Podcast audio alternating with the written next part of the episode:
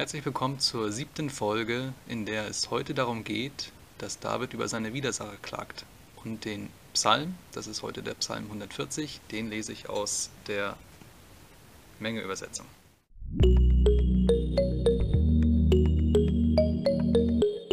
Psalm 140 Gebet um Errettung von hinterlistigen Feinden.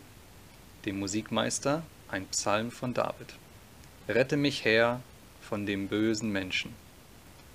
Vor den Leuten, der Gewalttat schütze mich, die Böses im Herzen ersinnen, alle Zeit Streit erregen. Sie schärfen ihre Zunge der Schlange gleich. Otterngift ist hinter ihren Lippen.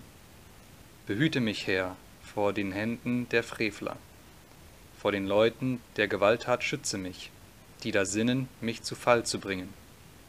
Die Frechen legen mir heimlich Schlingen und Stricke, spannen Netze aus zur Seite des Wegs und stellen mir Fallen.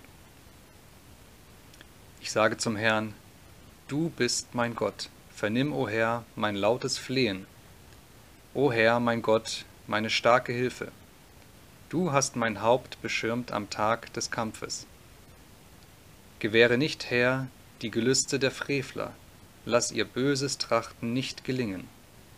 Erheben sie das Haupt rings um mich her, so bedecke das Unheil ihrer Lippen sie selbst. Er lasse glühende Kohlen auf sie regnen, ins Feuer stürze er sie, und Wasserfluten, dass sie nicht wieder aufstehen. Der Verleumder wird keinen Halt im Lande gewinnen. Den Mann, der Gewalttat, jage das Unglück. Stoß auf Stoß.